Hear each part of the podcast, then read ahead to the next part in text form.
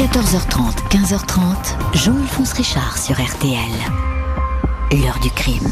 Là où ont dormi Georges Girard, le papa, la tantine et la bonne, euh, ben, il y a trois cadavres. Euh, du sang partout, désordre absolu. Et puis, il y a une énorme, une grosse serpe.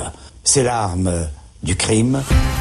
Bonjour, il reste à ce jour celui qui a inspiré l'un des scénarios les plus haletants du cinéma. C'est lui, Georges Arnaud, qui avait écrit l'histoire du salaire de la peur, dans lequel se font face Yves Montand et Charles Vanel au volant d'un camion chargé de nitroglycérine, lâcheté, mensonge et fièvre de l'argent.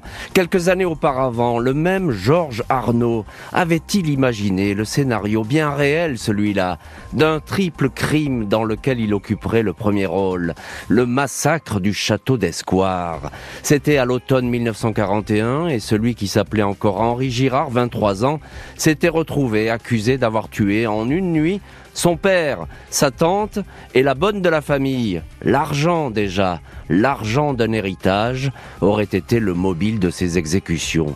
C'est cette histoire que je vais vous raconter aujourd'hui, histoire qui va longtemps rester taboue et sur laquelle l'intéressé devenu célèbre sous le nom de Georges Arnaud se gardera bien de revenir. Est-ce lui qui a tenu lors de cette nuit d'effroi la serpe couverte de sang Notre invité Philippe Jaénada, qui a longtemps enquêté sur cette affaire, va nous aider à éclaircir ce mystère. 14h30, 15h30, Jean-Alphonse Richard sur RTL. L'heure du crime.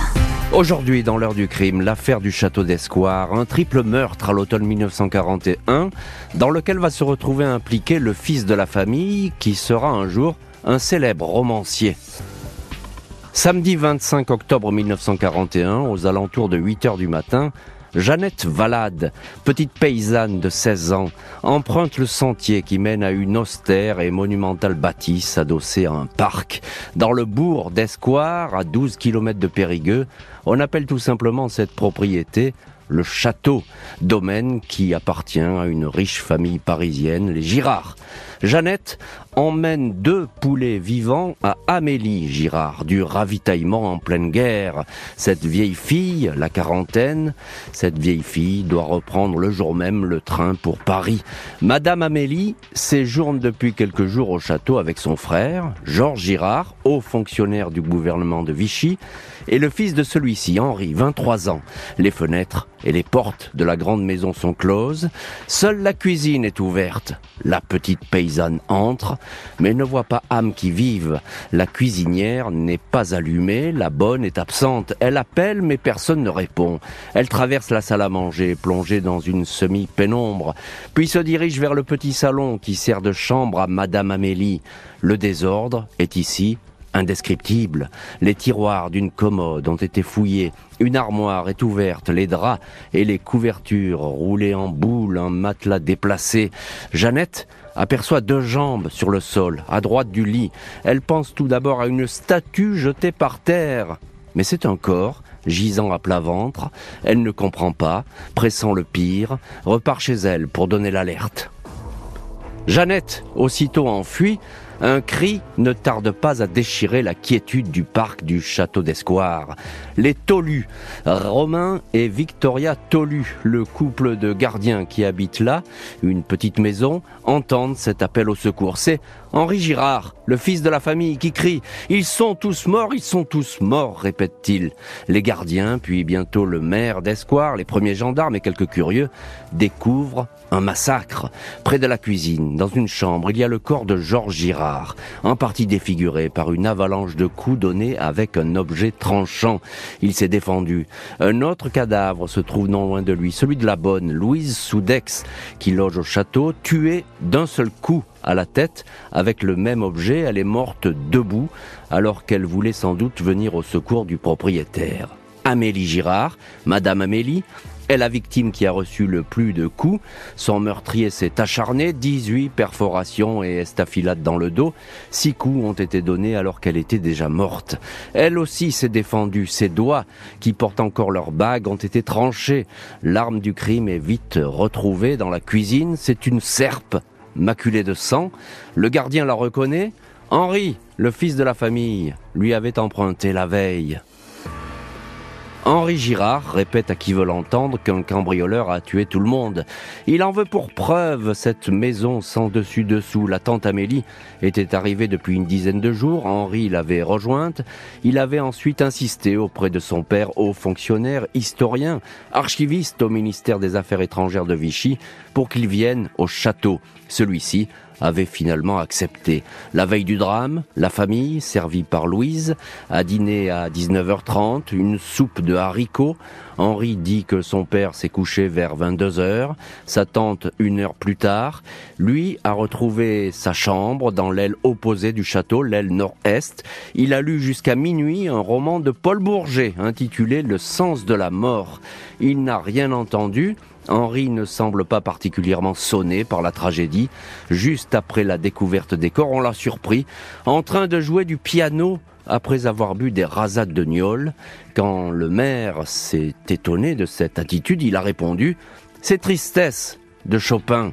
Les regards se portent d'emblée sur ce jeune homme excentrique, un bon à rien pour beaucoup, dont on dit qu'il détestait sa tante. Et voilà donc pour la scène de ce triple crime dans ce château, euh, un brin austère, il faut bien le dire, un brin lugubre, dans cette Dordogne qui vit à l'heure de la guerre. On est déjà dans l'amorce d'un scénario prometteur aux abords de ce tout petit euh, village d'Escoire et on va voir évidemment dans les chapitres suivants comment euh, cette enquête va progresser. Bonjour Philippe Jaénada. Bonjour.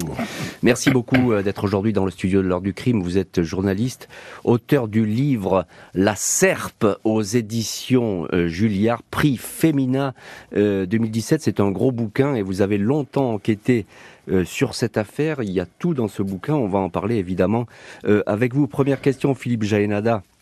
Quelques mots sur cette famille Girard. Ce sont dans cette Dordogne des Parisiens, c'est ça, hein, une riche famille parisienne. Oui, a priori, c'est le, schéma classique des châtelains de Paris qui viennent qui viennent déranger et surplomber euh, les, les braves habitants qui sont leurs métayers d'ailleurs. Les, les, habitants autour du château sont les métayers de ces personnes.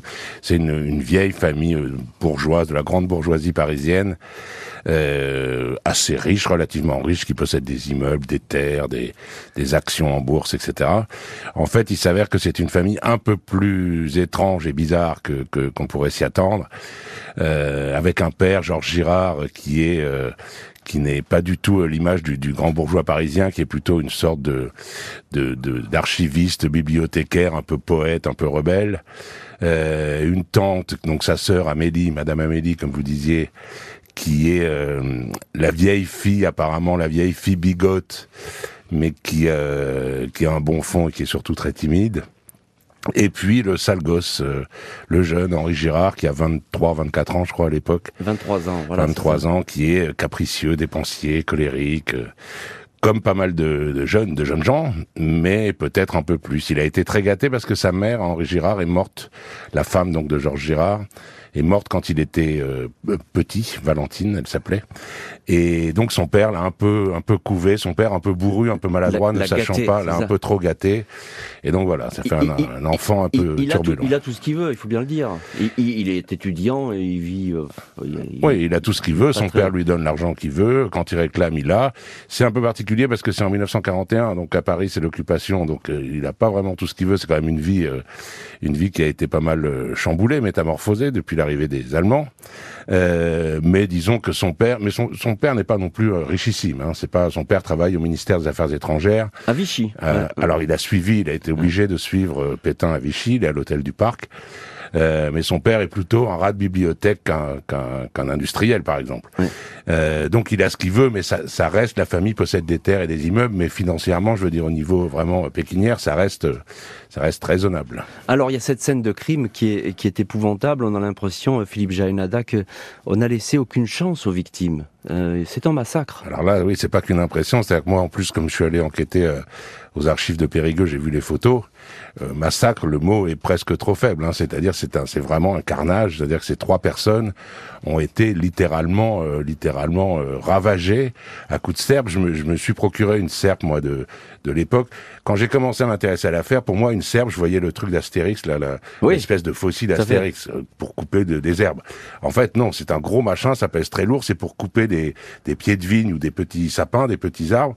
C'est énorme. Quand j'ai tenu ça dans ma main et je me suis dit, quelqu'un l'a levé 30 euh, fois pour taper avec ça sur la tête de, de ces trois pauvres personnes, euh, il faut vraiment être un, un fou furieux pour faire ça. Et, et tout de suite, euh, tous les regards se portent. Alors c'est de bon ton aussi, hein, dans un village, etc., aussi petit, mais tous les regards se portent sur le fils de la famille. D'abord parce qu'il est le survivant, euh, et puis ensuite il a une réputation un peu fantasque. Oui, il a une réputation. Bah déjà, il a une réputation fondée de Parisien, de jeunes riches Parisiens, ce qui déjà euh, le place un peu euh, en porte-à-faux vis-à-vis des habitants. Et puis c'est vrai qu'il est un peu fou. euh, il chante très fort à la fenêtre, il fait des caprices. il- Dans le village, on, on l'appelle le fou d'ailleurs. Les gens du village qui ne le voient que quelques semaines par an, puisque c'est un lieu de vacances pour la pour la famille. Et puis surtout, comme vous dites, euh, euh, cette histoire, on dirait, euh, on dirait qu'une une, une fan d'Agatha Christie, pas très douée, a essayé d'inventer un scénario. C'est-à-dire que c'est vraiment ce château lugubre, un jour d'automne, de pluie, sous l'occupation. Tout est fermé. C'est un grand château qui est vraiment pas très beau et, angoissant. Toutes les portes et fenêtres sont fermées. Il y a quatre personnes à l'intérieur. Le matin, il y en a trois qui sont massacrées et une qui ouvre la porte et qui dit au secours, au secours. C'est forcément lui. Le fils de la famille, réputé imprévisible, est donc montré du doigt. Il avait emprunté récemment la fameuse serpe. Les policiers, le juge et le procureur vont donc s'intéresser de très près à sa personne. Le procureur de Limoges prend le dossier du château d'Escoir. On ne peut plus au sérieux dans cette affaire sordide. Un haut fonctionnaire de l'administration du maréchal Pétain a été assassiné. Il faut savoir si sa personne n'était pas expressément visée. Les policiers de la brigade mobile, et notamment les commissaires messagers Brio, sont chargés des investigations. Les témoins sont entendus. Jeannette Valade, première sur les lieux, dit que tout était fermé quand elle est arrivée. Seule la porte de la cuisine au rez-de-chaussée était ouverte, porte qui pourtant ne peut s'ouvrir que de l'intérieur. Louise, la bonne, aurait-elle ouvert à quelqu'un qu'elle connaissait ou bien l'assassin fait-il partie de la maison? Jeannette dit avoir entendu un bruit après avoir pénétré ce matin-là dans le salon. Selon elle, il ne pouvait s'agir que de Henri Girard qui n'avait pas encore appelé au secours. Un autre témoignage intrigue la police. C'est celui de René Tolu, le fils des gardiens. Le soir des crimes, le jeune homme dit être passé devant le château peu avant 20 heures et avoir aperçu la bonne. Tout semblait normal. Il est allé à Escoire pour voir des amis, une histoire de permis de chasse. Mais en revenant vers 21h30, il a été surpris de voir le château plongé dans l'obscurité. Et si l'assassin avait provoqué une panne électrique pour pouvoir trucider les occupants de la bâtisse? Coïncidence? Le tableau d'alimentation est justement dans la chambre où dormait le jeune Henri Girard. Est-ce lui qui a actionné le commutateur Les enquêteurs notent que le tableau est dépourvu de poussière. Henri précise qu'il l'a nettoyé après avoir changé des fusibles quelque temps auparavant. Il affirme, lui, n'avoir constaté aucune coupure d'électricité. Pour la police, cependant, les victimes ont été surprises à la faveur de l'obscurité. Madame Amélie a ainsi été retrouvée en chemise de jour elle était en train de se déshabiller. Henri répète qu'il s'agit d'un cambriolage qui a mal tourné, sauf que rien n'a été volé. Les bijoux de la tante Amélie n'ont pas été emportés. Une somme de 8000 francs versée la veille par le régisseur du domaine a été laissée intacte. Le gardien, le père Tolu, a même retrouvé le portefeuille de monsieur Girard dans le chemin qui mène au château. Les policiers s'intéressent à Henri Girard, les renseignements glanés à droite, à gauche, décrivent le jeune homme comme une personnalité fantaisiste, imprévisible, qui pour certains n'aurait pas toute sa raison. On raconte qu'une fois, il a tiré à la carabine sur les tableaux du château. Ce fils de bonne famille, pourtant intelligent, n'aurait jamais rien su faire de ses dix doigts. Il a récemment échoué au concours du Conseil d'État. En fait, il a toujours compté sur son père et sa tante pour subvenir à ses besoins, quitte à employer des moyens détournés.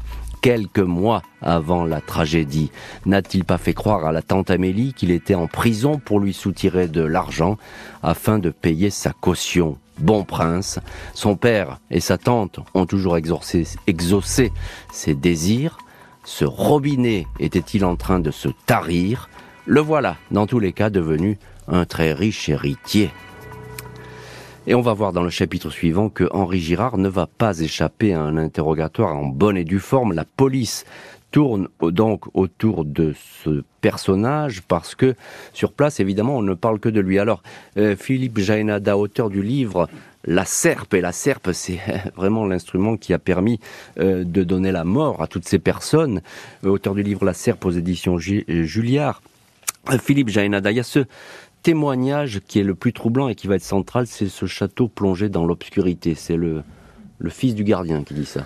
Oui, en fait, c'est assez simple. C'est presque un, problème de, de mathématiques d'école primaire. C'est-à-dire que le fils des gardiens dit, affirme, je suis passé, d'abord il dit 21h, après 21h30, mais bon surtout à cette époque-là, à la campagne, les on n'avait pas des montres très précises.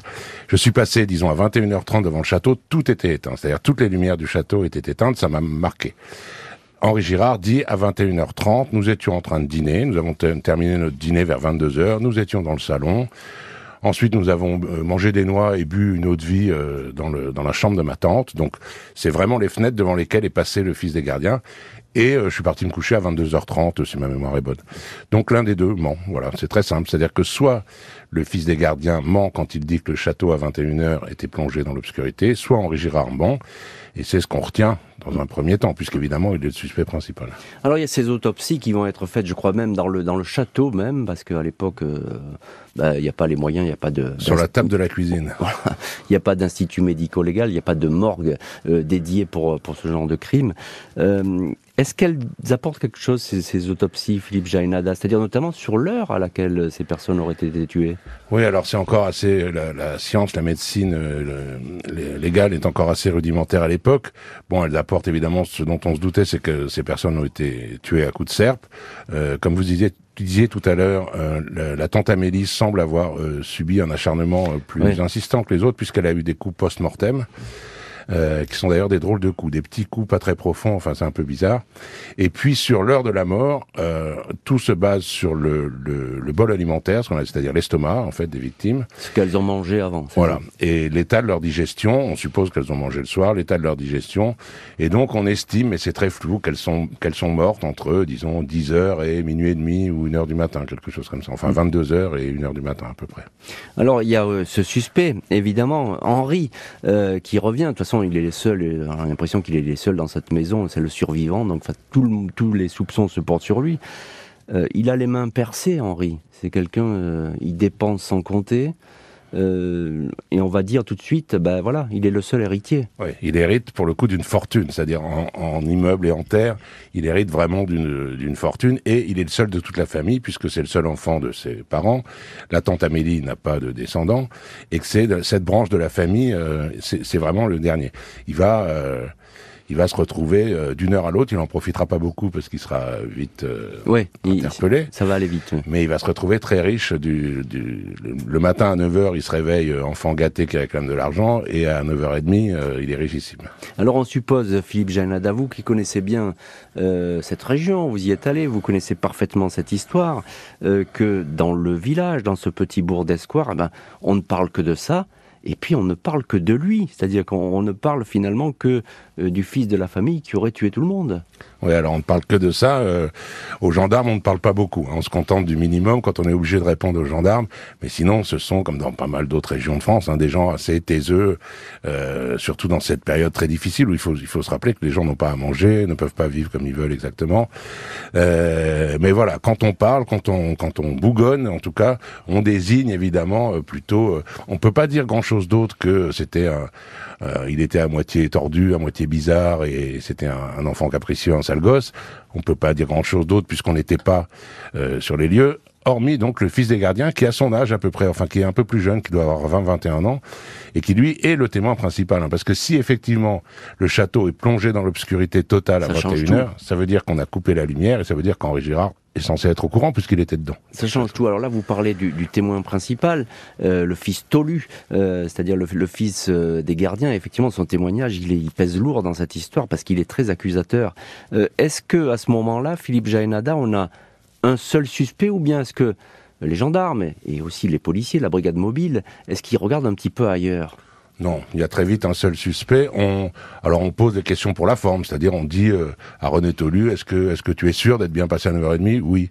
On dit à deux, trois habitants du village, qu'est-ce que vous faisiez hier soir à telle heure? J'étais chez moi, je, euh, je mangeais, j'allais dire, je regardais la télé, non pas du tout, il n'y a pas de télé, mais je mangeais des noix avec ma femme. Enfin bon, voilà. On pose quelques questions de, de routine et de principe, mais vraiment très vite. C'est-à-dire que le crime est découvert le matin à 9 h euh, le soir, Henri Girard est en garde à vue et ne ressortira plus. Donc euh, très vite, il y a un seul. Mais c'est vrai qu'on peut pas en vouloir aux gendarmes de l'époque ni aux journalistes qui ont parlé de l'affaire. Ça paraît tellement évident. Enfin, c'est une, telle, ça saute aux yeux, c'est lui. Ça, ça, ça saute aux yeux, c'est lui. D'ailleurs, il y a des gens du village, la petite paysanne là, qui, a, qui a été la première, voilà, Jeannette, euh, elle, elle dit, bah, il est fou. Euh, oui, hein, euh. la plupart, c'est... Bon, il faut aussi penser qu'il y a vraiment un, un, antagonisme, presque un affrontement entre les châtelains. Il y a plusieurs choses. Il y a le, la, la, richesse contre la pauvreté, la province contre Paris. Le... Puis moi, je suis allé dans le château, on se rend pas vraiment compte sur les photos, mais quand on est dans ce château, on a l'impression, on domine vraiment Vraiment, on se sent très haut. C'est sur un léger monticule. On se sent très haut par rapport au village en dessous. Et quand on est en bas, on voit ça. Enfin, vraiment, on sent il y a des, des tensions fortes, même si euh, les, les villageois, dans un premier temps, disent que les châtelains étaient sympathiques et plutôt euh, bienveillants. Mais on sait qu'il y avait quand même euh, comme dans tous les villages où il y a un château, il y avait des tensions fortes quand même. Et encore juste un petit mot, son attitude, elle facilite pas les choses. Je disais, il joue du piano. Ah, ça c'est absolument fou, c'est-à-dire qu'il accueille les gendarmes presque avec le sourire. Enfin, j'exagère à peine, en leur proposant une cigarette. Il, il, offre à 9 h du matin de, de l'eau de vie de prune, de vieille prune à tout le monde. Il joue, euh, il joue au piano. Chopin. Alors qu'on est en train de pratiquer l'autopsie sur son père. Enfin bon. Oui, c'est effectivement, ça prête pour le moins à confusion, c'est le moins qu'on puisse dire. Euh, le fils de la famille va être interpellé par la police, très longuement interrogé. Dans le coin, tout le monde le considère déjà comme coupable. Les policiers et le juge partagent ce sentiment ambiant.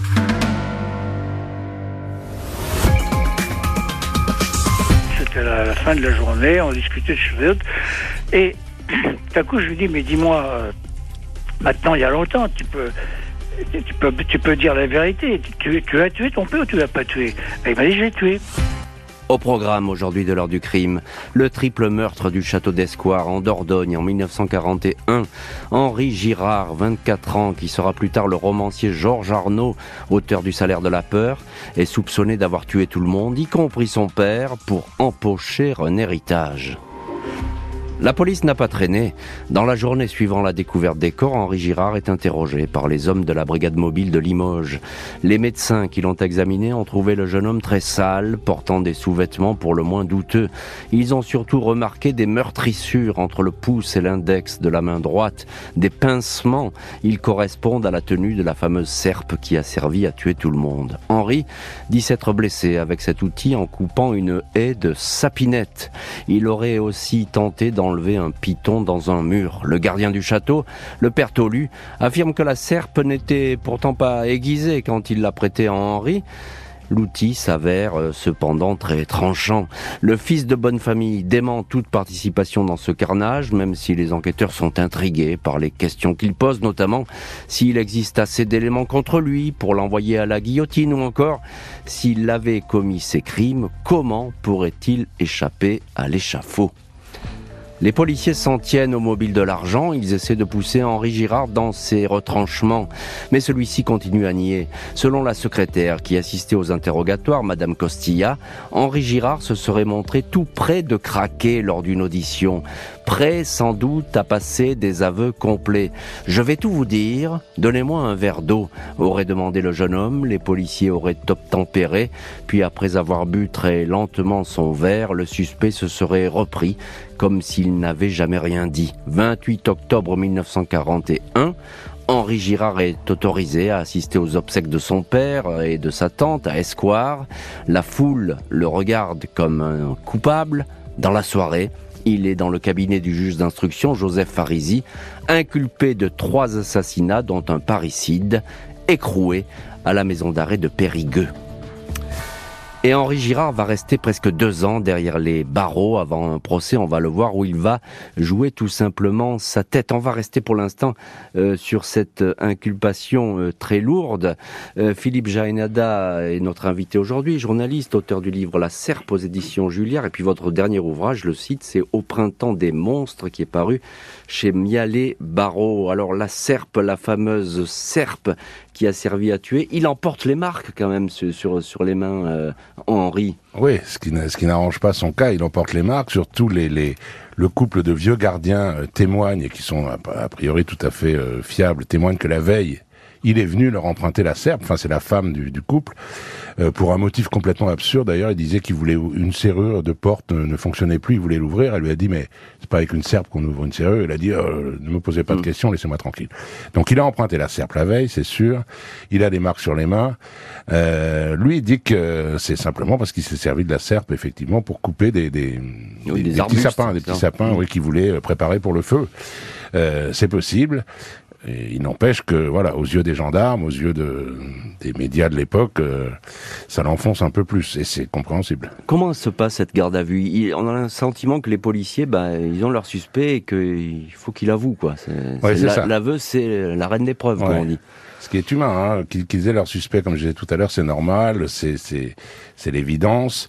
Euh, ensuite, maintenant, ils doivent prouver. Ça suffit pas de dire euh, il était enfermé dans la maison, ça doit être lui. Il faut le prouver. Et là, il va y avoir une longue, une longue euh, enquête. Enfin, les gendarmes, évidemment, les, oui, les gendarmes vont aller au château, faire des, étudier. Les, alors, ils cherchent des empreintes, ils n'en trouvent pas, par exemple. Euh, ils essayent de voir par où quelqu'un aurait pu s'introduire. Ils ne trouvent rien, donc ils disent personne s'est introduit dans le château, donc c'est lui. Et puis à un moment où, euh, comme il faut, il faut vraiment que ce soit lui et qu'il n'avoue pas, parce que c'est un drôle de type, un drôle de jeune gars euh, qui, qui a une tête brûlée et il sent qu'il n'avouera pas de sitôt, euh, ben il faut trouver des, des preuves. Et là, on, on, bâtit un dossier pour le procès, petit à petit, et avec parfois un peu euh, des des éléments de briques et de broc en, tordant un peu la réalité parfois. C'est là que ça devient un peu. C'est là que moi, quand j'ai étudié l'affaire, je me suis dit il y a quelque chose qui cloche. C'est exact cette histoire. Il a failli craquer. Il, a, il était au. Non, je crois que non. J'en sais rien. Hein. J'étais pas là, mais je crois que non. Mais il faut voir. C'est ce que raconte la secrétaire. Hein, ouais, ouais. Ce que raconte la secrétaire. Il faut voir que les gendarmes de, du village voisin et de Périgueux et les habitants du village, à un moment alors, je dis pas qu'ils ont menti, hein, mais à un moment, il faut que ce soit lui, parce que ça peut être personne d'autre. On le tient. Maintenant, il faut l'envoyer en prison. Ça soulagera tout le monde, toute une région qui souffre déjà de la guerre. Euh, donc voilà, je, je, pense que certaines personnes ont un peu euh, amélioré leur témoignage, mais je, ou alors s'il l'a fait, c'était aussi quelqu'un qui, qui, a été toute sa vie d'ailleurs, hein, quelqu'un de très provocateur, de, de, cynique presque. Donc il a pu très bien dire. Euh, là tout à l'heure, je sais pas si on en parlera, mais on a entendu Gérard de Villiers, là, l'extrait sonore. On, va en parler. Voilà, c'est quelqu'un qui pouvait dire, c'est moi, je vais vous dire toute la vérité. Attention, attention. Et non. Voilà, c'est possible aussi qu'il ait fait quelque chose comme ça. Et alors, vous, encore un mot quand même. Vous dites les, les, les gendarmes et puis euh, qui travaillent avec les policiers d'ailleurs, avec la, avec la brigade mobile. Euh, ils vont aller, ils vont, ils retournent sur le château, ils trouvent pas d'empreinte. Ils vont chercher une entrée, une autre entrée que la cuisine, parce que la cuisine elle est verrouillée de l'intérieur normalement. C'est un peu bizarre. Ouais, la poignée pourtant, la, porte est ouverte. La poignée de la cuisine est cassée, c'est-à-dire que cette porte ne tient fermée que si on la ferme à clé à l'intérieur et le matin elle est ouverte. Mais ça veut dire que quelqu'un est sorti. On n'aurait pas pu rentrer par là, ça veut dire que quelqu'un est sorti.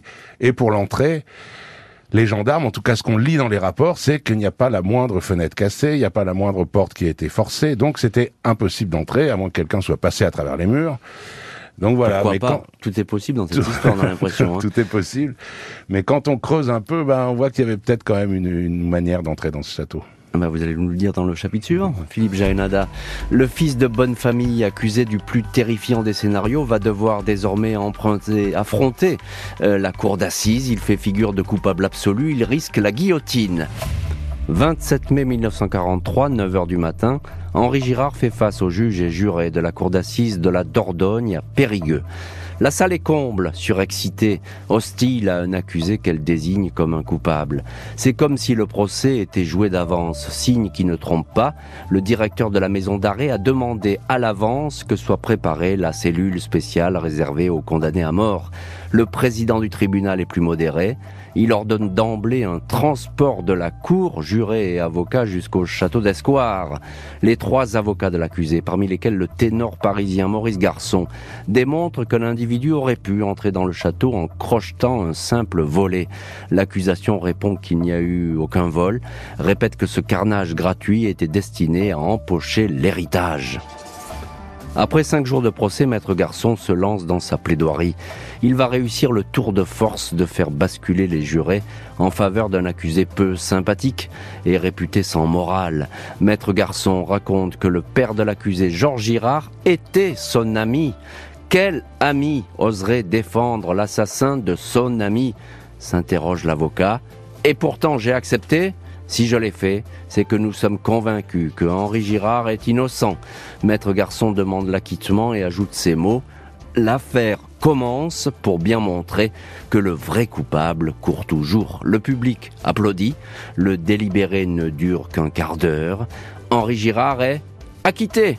Il est libre. Dans l'année qui suit, et jusqu'à la libération de Paris en août 1944, il va dilapider une bonne partie de la fortune familiale, puis quitter la France. Et on verra que c'est lors de ce périple que Henri Girard deviendra Georges Arnaud et sera un écrivain célèbre avec notamment le livre Le salaire euh, de la peur. Philippe Jaénada, vous qui connaissez euh, parfaitement cette affaire, un, petit mot, euh, il est acquitté.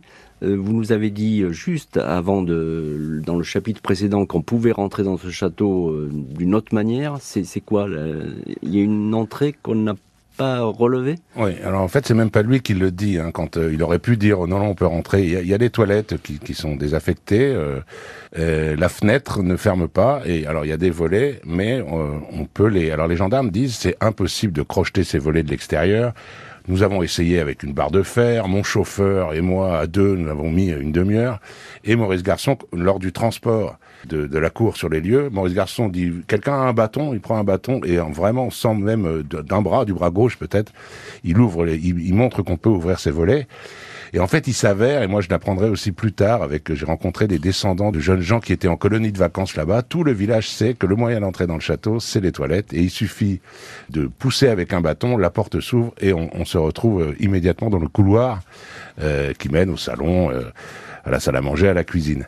Et Maurice Garçon, là, vous avez dit un quart d'heure, en vérité, dans, selon les journaux de l'époque, c'est huit minutes de délibération des jurés, alors que tout un village, tout un pays, toute la France est persuadée de la culpabilité d'Henri Girard. La seule question, c'est est-ce qu'on va lui couper la tête ou pas? Maurice Garçon parle pendant deux heures, ce qui est assez court, et alors, si, si j'osais, je dirais c'est le Gérard Majax du, du barreau. Les, les jurés, c'est son jour. Les jurés partent. Huit minutes après, reviennent et non seulement ils annoncent l'acquittement, mais en plus toute la salle applaudit. Alors que oui, ça s'est euh, retourné. Deux heures plus tôt, les gens étaient prêts à lyncher Henri Girard. Ça s'est retourné. Alors, il est acquitté, mais ça veut dire que bah, le meurtrier, euh, il est toujours dans la nature. On l'a pas rattrapé. Euh, est-ce que d'autres pistes n'ont pas été creusées? Qui aurait pu venir massacrer toute cette famille? Philippe Jainada, je sais que vous avez une idée, une opinion. Oui, j'ai une idée qui n'est, qui n'est, j'allais dire rien d'autre qu'une intime conviction, pas vraiment, mais en même temps, je me vois pas euh, accuser quelqu'un. Mais pour moi, moi, mon hypothèse, que j'estime avoir un peu étayé, c'est que c'est le fils des gardiens, donc celui qui avait dit euh, que le château était plongé dans l'obscurité à 21h ou 21h30. Pour moi, c'est lui qui avait un truc avec la tante Amélie. Il y a quelque chose d'important dans les dans les constatations sur les lieux du crime, c'est que c'est sur la tante Amélie qu'on s'est acharné, on l'a dit. Et moi, je pense très sincèrement, il y avait quelque chose de sexuel dans cette histoire. Euh, on n'en a pas beaucoup parlé à l'époque parce que c'était un peu tabou, évidemment, mais et je pense que le père et la bonne sont des victimes collatérales, comme on dit. C'est-à-dire simplement parce qu'ils étaient là. Que la victime, le, la cible principale, c'était la tante. Je pense que ce jeune homme avait quelque chose. Euh, on a découvert. Un, compte à régler. Oui, des comptes à régler avec elle. Mais on va dire aussi que Henri détestait sa tante et que ça pouvait expliquer aussi cet acharnement. Alors on a dit qu'Henri détestait sa tante, on a dit qu'Henri euh, euh, n'aimait pas son père et le considérait juste comme un porte-monnaie sur pattes. Moi j'ai trouvé dans le dossier des archives qui servent aussi à ça toute la correspondance entre Henri Girard et son père, entre Henri Girard et sa tante. Il les aimait beaucoup, c'est des gens qui s'aimaient beaucoup. Il était, on n'a qu'à dire taquin, il se moquait d'elle. Et en vrai c'était plutôt, j'allais dire affectueux. C'était euh, elle, elle acceptait la, la moquerie et dans les lettres qui s'écrivent on voit un grand amour entre eux. Après la guerre, Henri Girard va prendre un bateau pour traverser l'Atlantique, voyage qui va effacer des mémoires son implication dans le triple meurtre et lui donner une nouvelle identité. En cette année 1950, Georges Arnaud, pseudonyme choisi par Henri Girard, publie un livre qui va lui donner une éternelle notoriété. L'histoire est inspirée du séjour de l'auteur en Amérique centrale, au Venezuela, après la guerre. L'ouvrage devient un film trois ans plus tard sous le même titre, avec Charles Vanel et Yves Montand au volant d'un camion chargé de nitroglycérine. Le scénario est un succès. Palme d'or à Cannes en 1953. Devenu Georges Arnaud, Henri Girard ne va plus jamais parler de l'affaire du château d'Escoir, sauf à l'auteur des SAS. Gérard de Villiers, celui-ci, aurait recueilli des aveux pour le moins surprenants. À la question de De Villiers, c'est vraiment toi qui les as tués? Il aurait répondu par l'affirmative, confession invérifiable et jamais répétée. L'acquittement de Henri Girard, devenu Georges Arnaud, n'avait pas modifié les certitudes de certains témoins, à jamais persuadé de sa culpabilité. À ce jour, le triple meurtre du château d'Escoir reste une affaire non résolue. Le meurtrier à la serpe n'a jamais été confondu. Et on est dans le 7 heures du crime avec notre invité aujourd'hui dans le studio du crime, Philippe Jaénada. Question toute simple, Philippe Jaénada. On a entendu Gérard euh, De Villiers, qui était d'ailleurs une interview sur RTL où il disait avoir questionné comme ça euh, le nouveau Georges Arnaud et celui-ci lui avait dit, bah oui, euh, c'est moi qui ai tué mon père. Pourquoi il a dit ça? Pour ce qui est de, de Gérard De Villiers, comme je disais tout à l'heure, euh, Georges Arnaud, Henri Girard était quelqu'un de très provocateur, farceur, parfois un peu euh, humour euh, de, de, mauvais goût. Humour noir, tout simplement. Humour noir. C'était quelqu'un qui avait une sensibilité très à gauche, c'était presque un anarchiste, un rebelle, etc. Gérard de Villiers, politiquement, c'est presque l'inverse, mais ils étaient proches quand même, parce que je crois que les deux étaient bien, sympathiques, ouais. Et ça sent vraiment la blague, c'est-à-dire que il savait que Gérard de Villiers allait s'empresser de mettre ça dans un livre ou de le répéter euh, petit à petit, etc. Et dans les confessions euh, entre guillemets qu'il a faites à Gérard de Villiers, il y a des éléments faux, c'est-à-dire que quand on, connaît l'affaire, par exemple, il a dit à Gérard de Villiers j'ai tué mon père, ma, ma, tante, la bonne et le chien. J'ai même tué le chien. Il n'y avait pas de chien dans le château. Ensuite, il raconte qu'il s'est, s'il a été acquitté, c'est qu'il a passé un marché avec son co-détenu dans la prison. Ils étaient tous les deux dans une petite cellule à Il n'y avait que deux grands dortoirs de 60 euh, détenus. Donc c'est faux. Il glisse des choses fausses, j'espère, en se disant, un jour, il y a un type, Philippe Jainada ou Tartampion, qui remarquera qu'il a glissé des petites, euh, des petites bombes pour désamorcer tout ça dans le témoignage. Donc voilà, je pense que c'était juste une, une provocation, peut-être de mauvais goût, mais en tout cas, Gérard de Villiers euh, est tombé dedans à pieds joints. Oui, mais... Mais ça n'a pas aidé Georges Arnaud, parce que ça, ça a servi ensuite à ceux qui le pensaient coupable, de dire, bah voilà, il a avoué à son ami... Euh, Ouais, c'est ça. Donc euh, ça a remis un petit peu de, de charbon dans la chaudière. ce qui ne devait pas déplaire à Georges Arnaud, je pense. Oui, oui, bien sûr. Mais il avait ce côté effectivement facétieux et provocateur. Euh, alors il y a eu ces confidences euh, très brèves faites à Gérard de Villiers. Il n'en a plus du tout jamais parlé de cette histoire, Georges Arnaud une fois qu'il était célèbre et écrivain. C'est une des choses qui m'a étonné parce que je pense qu'il savait qui, qui était le, coupable hein, puisqu'il habitait en face. Et c'est une des choses qui m'a étonné beaucoup au début. Je ne comprenais pas pourquoi pendant 50 ans il n'en a plus jamais parlé. Il n'a pas cherché le coupable. Euh, il a tenté de porter plainte, mais la justice lui a mis des bâtons dans les roues parce que on voulait que ce soit lui, mais enfin, il s'est pas acharné. Mmh. Et je pense, je connais bien son, son petit-fils Emmanuel, qui me dit que euh, il ne voulait plus en parler, que c'était une blessure évidemment profonde pour lui, parce que je crois qu'il aimait beaucoup son père, donc voir son père euh, massacré comme ça, et en plus être accusé du crime, ça a été vraiment un, grave traumatisme. Et il dit, euh, mon, mon ami Emmanuel dit, même en famille, il refusait d'en parler, c'est-à-dire il avait tiré, il avait mis, jeté un voile noir là-dessus. Et euh, toute sa vie, il a fait comme si ça n'avait pas existé, tout en... Il a passé sa vie, Georges Arnaud, à essayer de combattre les erreurs judiciaires, les injustices, les choses comme ça. Oui, parce qu'il va beaucoup écrire là-dessus, sur la justice. Il, va même abandonner son, sa carrière de romancier, après euh, un énorme succès comme Le salaire de la peur, pour se consacrer. Il a même fait des reportages télé dans les années 70, écrit beaucoup d'articles de journaux. Il a passé toute sa vie à combattre l'injustice. On peut se dire que c'est parce qu'il a j'allais dire, il a failli euh, être victime d'une injustice. Il a été, puisqu'on l'a ensuite regardé de travers vraiment euh, toute sa vie. Hum. Est-ce que l'enquête a, été a redémarré quelque part? Non, euh, dès, dès qu'il a été acquitté, il a tout de suite porté plainte pour qu'on relance l'enquête. Et il a porté plainte quand même. tout de suite, il a porté plainte pour qu'on trouve le vrai coupable. Il se trouve qu'il a porté plainte devant le juge d'instruction, enfin le juge ou le l'autorité qui avait enquêté sur lui et qui était persuadé que c'était lui et qui venait de prendre, oui, qui venait de prendre un coup sur la tête terrible puisqu'il avait été acquitté. Donc ça, et en fait, ce juge, euh, là, c'est on, on, frôle le scandale, hein, mais ce juge n'a jamais fait le moindre geste pour enquêter, pas la moindre commission rogatoire. Il demandait de l'argent à, à Georges Arnaud en disant, enfin à Henri Girard à l'époque, en disant qu'il fallait de l'argent pour enquêter. Il a payé une fois, deux fois 10 000 francs ou, ou 20 000 francs, euh, et puis il a arrêté de payer. Le juge n'a jamais levé le petit doigt, donc cette affaire ne sera jamais résolue. Et voilà, on reste avec des, des suppositions et des, Et des et un pistes. sentiment d'injustice Euh, et quelques pistes. ouais. Et des pistes et des scénarios. Qu'est-ce qui, qu'est-ce qui reste, Philippe Jaénada Vous êtes allé sur place et vous l'avez vu, ce fameux château. Qu'est- Qu'est-ce qui reste de cette histoire sur place? Est-ce que dans la mémoire locale, on continue à, à Ouais. parler au coin du feu Je ne sais Ouais, pas. moi j'ai été histoire. très surpris. Alors Périgueux, c'est une région, c'est peut-être un peu en forme de cuvette, c'est une région dont les gens ne bougent pas beaucoup. Pour mon livre, je suis allé là-bas, j'ai su ce que doivent euh, ressentir Marc Lévy ou Amélie Autombe. J'avais l'impression que dans Périgueux, alors juste à Périgueux, tout le monde lisait La Serpe. Et j'ai rencontré aux signatures dans les librairies, on disait, je suis la petite fille du gendarme qui a arrêté euh, Henri Girard. Je suis euh, le petit neveu du voisin qui était le premier sur les lieux. Ils en parlent encore beaucoup, 70 ans plus tard. Merci beaucoup euh, Philippe Jaénada d'avoir été aujourd'hui l'invité de l'heure du crime. Merci à l'équipe de l'émission, Justine Vignot, Marie Bossard à la préparation, Boris Pirédu à la réalisation. L'heure du crime, présenté par Jean-Alphonse Richard sur RTL.